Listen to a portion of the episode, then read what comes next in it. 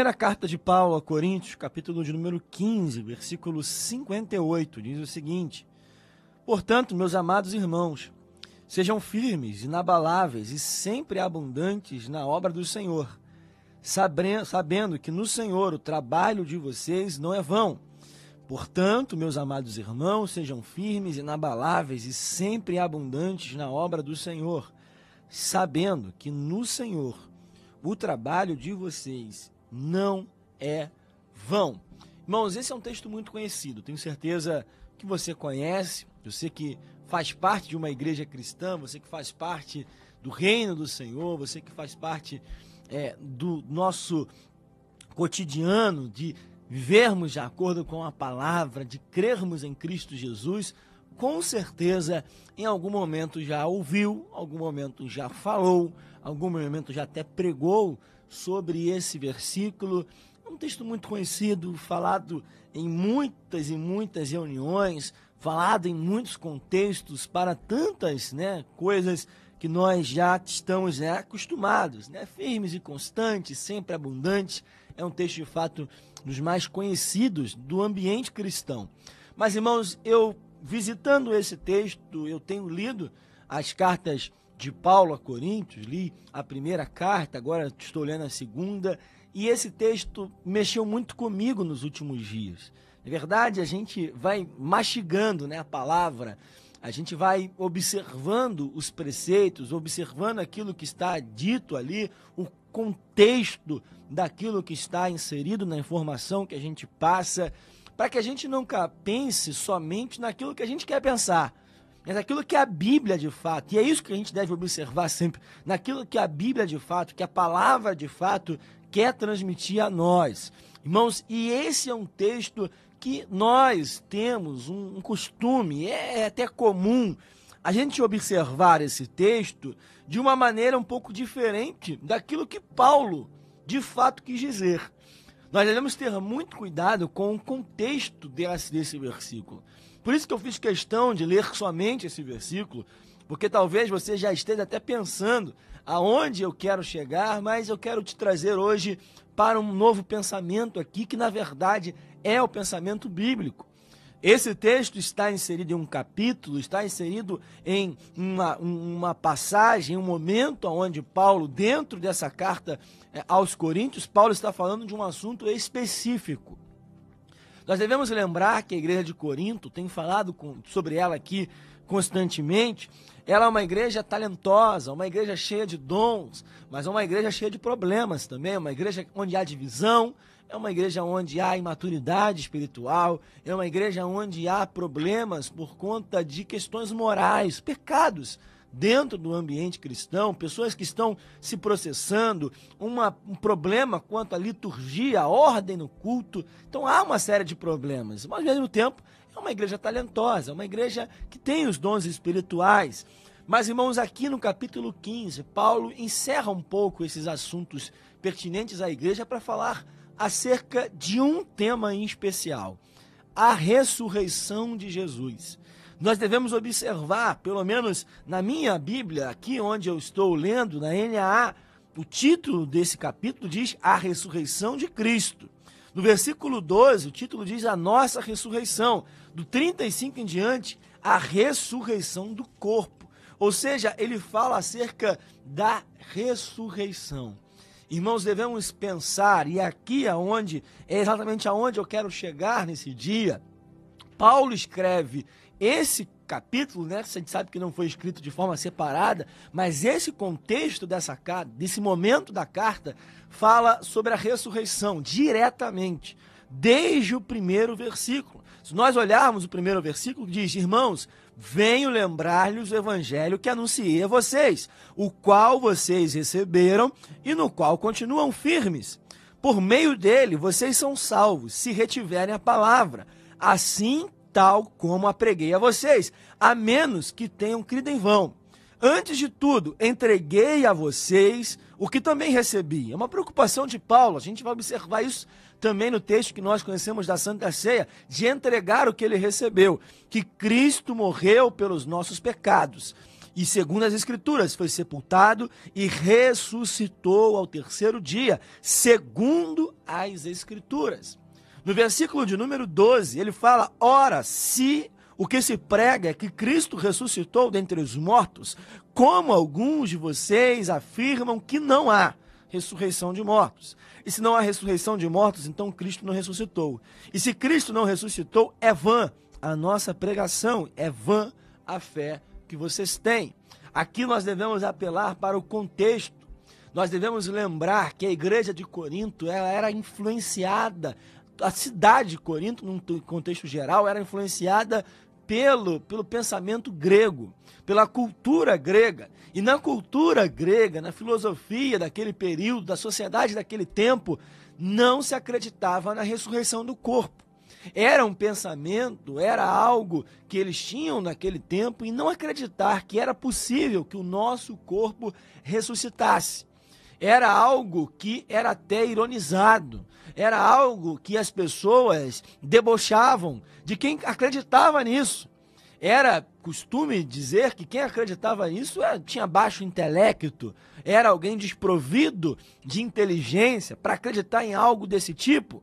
E infelizmente, irmãos, alguns cristãos dentro da igreja passaram a não acreditar mais que fosse possível que o nosso corpo fosse ressuscitado, como foi prometido por Cristo que será em breve.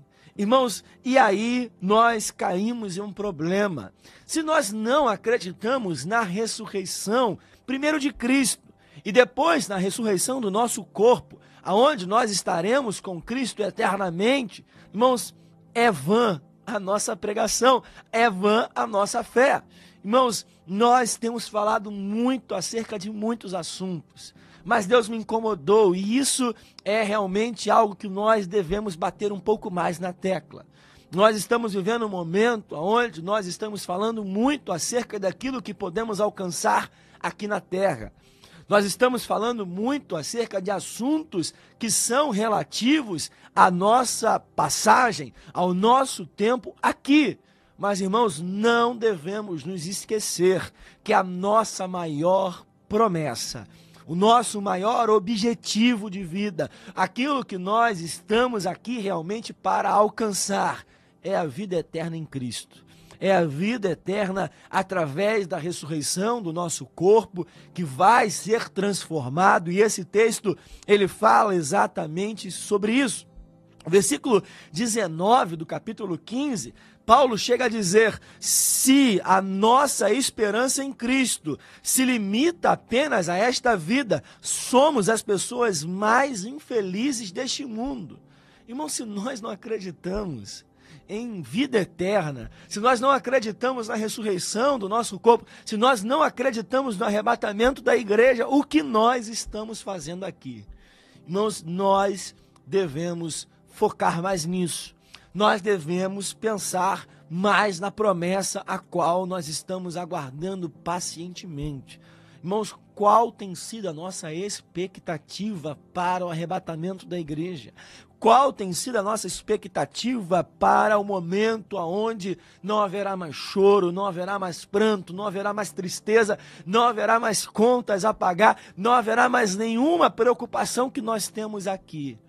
Irmãos, nós estamos focados muito na terra. É tempo de nós termos a nossa mente também voltada com o nosso objetivo naquilo que Deus está nos prometendo. Irmãos, falar sobre arrebatamento da igreja não pode nos trazer medo. Eu vejo, infelizmente, muitos cristãos, quando a gente fala de arrebatamento, quando abre a Bíblia em Apocalipse, quando abre um texto escatológico, parece que algumas pessoas estão desesperadas como se fosse um filme de terror.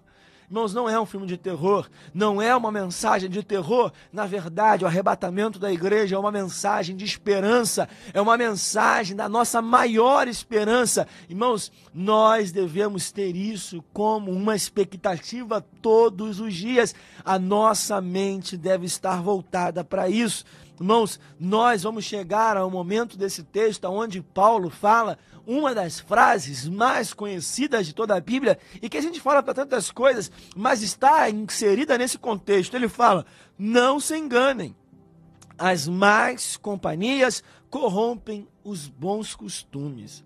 Paulo está falando das más companhias que fazem que a gente desacredite de que essa promessa é verdadeira. Irmãos, a gente está vivendo um tempo, um momento da história, onde o inimigo tem utilizado as grandes mídias, a comunicação, as pessoas de influência, para também nos desacreditar daquilo que foi prometido.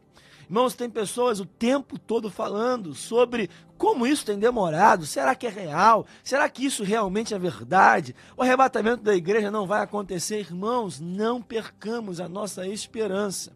O versículo de número 51, ele fala para nós que eis que vou revelar um mistério, nem todos dormiremos, mas todos seremos transformados no momento, no abrir e fechar de olhos, ao ressoar da última trombeta. A trombeta soará, os mortos ressuscitarão incorruptíveis e nós seremos transformados. Ah, irmãos, isso deve estar gravado em nosso coração todos os dias. A nossa esperança e a sua vinda já é cantado por nós na nossa harpa cristã. É uma música tão conhecida e, de fato, irmãos, a nossa esperança é a sua vinda. Irmãos, a nossa esperança não pode ser somente aqui a terra, o que vai acontecer aqui. A nossa esperança não pode ser um sistema político. A nossa esperança não pode ser uma mudança que vai acontecer no Brasil simplesmente. A nossa esperança não pode ser uma porta de emprego simplesmente. A nossa esperança de fato é a vinda de Cristo que resolve todos os nossos problemas se nós estivermos fiéis a essa promessa. Ah, irmãos, Paremos um pouco de pensar nas coisas terrenas, devemos colocar a nossa mente nisso. Por isso eu fiz questão de ler o versículo 58. O versículo de número 58 a gente aplica tanto para as bênçãos materiais, para as bênçãos que podemos alcançar aqui na terra, mas quando a gente olha esse contexto, quando a gente para para pensar naquilo que Paulo escreveu, dentro de tudo que eu falei, Vamos ler novamente para que você entenda. Portanto, meus amados irmãos, sejam firmes, inabaláveis e sempre abundantes na obra do Senhor. É uma obrigação nossa. É o que nós devemos fazer, mantermos firmes, inabaláveis, sempre abundantes na obra que é do Senhor. A obra é dele. Nós devemos ter essa consciência de manter a nossa firmeza, manter a nossa constância, a nossa abundância na obra do Senhor, por quê, irmãos? Sabendo que no Senhor, sabendo que no Senhor, não em homens, não em quem pode nos ajudar, não em pessoas que nos prometem, sabendo que no Senhor, o trabalho de vocês não é vão. Irmão, sabe por que o trabalho não é vão? Porque para nós está reservado. Nós vamos lembrar daquilo que Paulo fala já na segunda carta. Ele fala que a nossa leve e momentânea tribulação produz para nós um eterno peso de glória acima de toda comparação. Sabe o que Paulo está dizendo para cada um de nós? É que nenhuma bênção material, é que nenhuma já porta que possa ser aberta em nosso favor, é que nada que nós possamos alcançar aqui na terra se compara com a verdadeira promessa que está sendo feita aqui. O trabalho de vocês não é vão no Senhor, não por aquilo que a gente pode conquistar, não por casa, não por carro, não por bens, nada disso. O nosso trabalho não é vão no Senhor, porque há reservado para nós um novo corpo glorificado que vai viver um tempo eterno, aquilo que nós estamos buscando, buscando e almejando todos os dias. O nosso trabalho não é vão no Senhor, porque a promessa está acima de toda comparação. Não diminua a promessa, não diminua aquilo que Deus de fato prometeu para cada um de nós. Irmãos, o nosso trabalho não é vão no Senhor, não por aquilo que nós vamos alcançar aqui, porque Deus até cuida de nós. Mas o que nós devemos ter como foco, como objetivo, como meta, como todos os dias, como algo que nós devemos olhar, sem nos desviar do foco, é saber que o Senhor está guardando para nós algo que é incorruptível, algo que não se perece, algo que não falha, a promessa continua de pé. Então, irmãos, continue firme, continue constante, continue abundante, porque o Senhor tem guardado a cada um de nós. Agradeço você que esteve